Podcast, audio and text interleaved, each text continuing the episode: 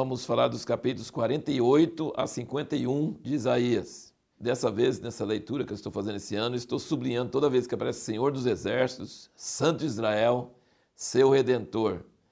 Lembramos que Israel, no, chamado dele, em Isaías 6, ele viu os serafins falando: Santo, Santo, Santo é o Senhor, e então, assim, ele, ele usa muito o termo Santo de Israel e ele usa também seu redentor. Redentor significa que ele vai comprar de volta. Perdeu, era dele, perdeu, mas vai comprar de volta. Eu tenho aqui anotado muitos versículos aqui nesses capítulos, capítulos anteriores, capítulos depois, falando isso. Santo de Israel, seu redentor. Maravilhoso ele usar esses títulos de Deus. Olhamos também no capítulo 48, aqui no início da nossa leitura, do versículo 1 a 4, ele vai salvar Israel não por causa da sua justiça e não porque Israel merece. Ele fala aqui no versículo 1: Vocês juram pelo nome do Senhor e fazeis menção do Deus de Israel, mas não em verdade, nem em justiça.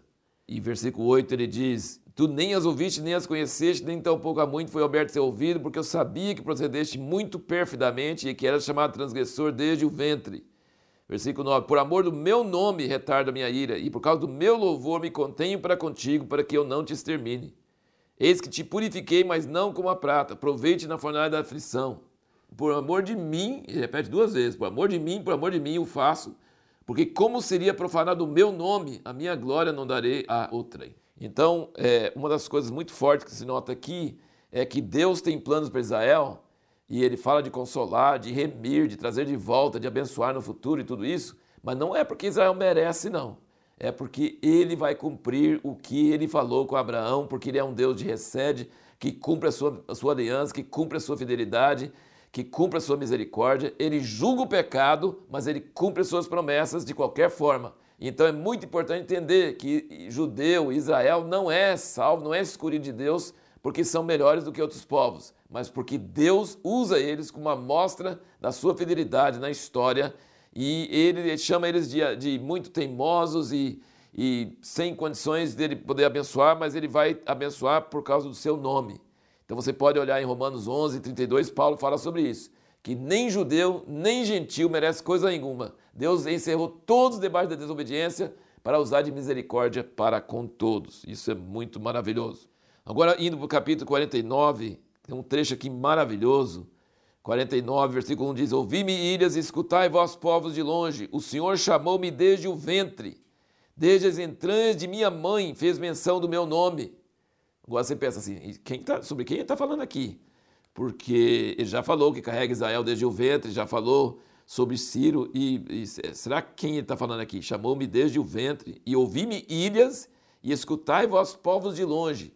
Vamos lembrar que Isaías estava no tempo de Israel e profetizando para Israel, mas nós somos das ilhas. Aqui Brasil é das ilhas das terras de longe, que nem era descoberto até milênios depois. E nós estamos lendo, então ele falou: Ouvi-me, ilhas, escutai vós povos de longe. Está sendo cumprido isso aqui.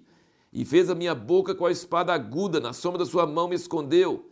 Fez-me qual uma flecha polida e me encobriu na sua aljava, sabe? Ele está falando de Jesus. Depois eu vou te mostrar claramente como é que é isso.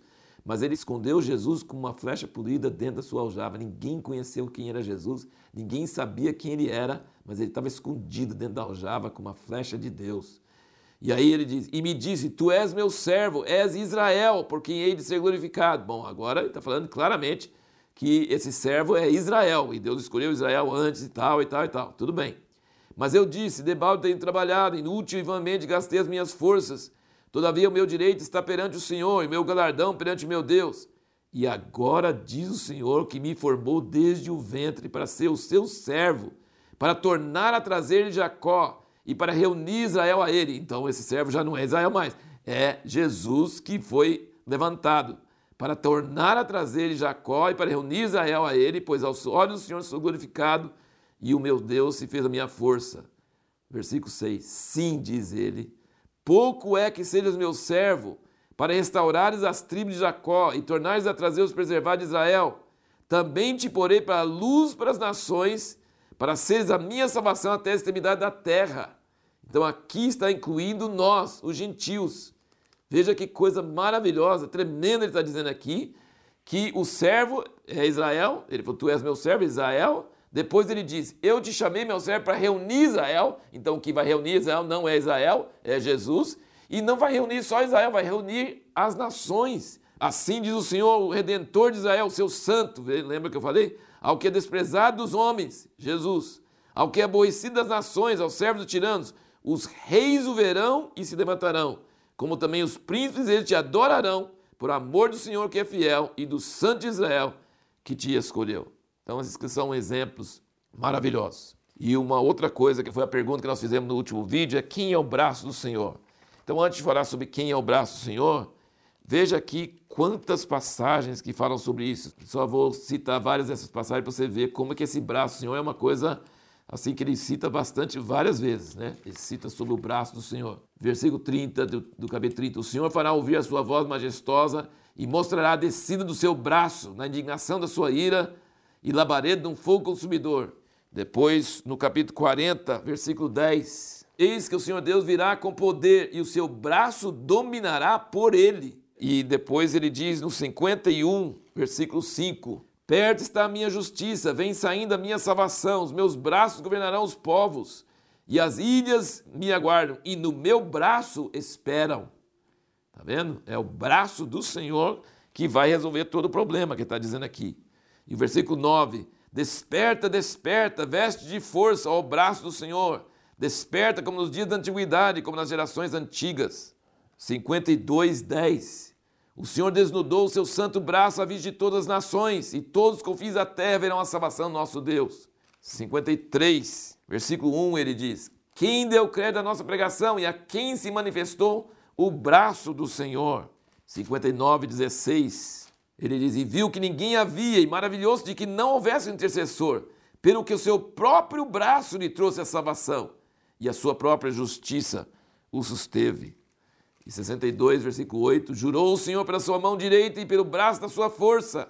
E 63, 5: Olhei, mas não havia quem me ajudasse, admirei de não haver quem me sustivesse, pelo que o meu próprio braço me trouxe a vitória, e o meu furor é que me susteve.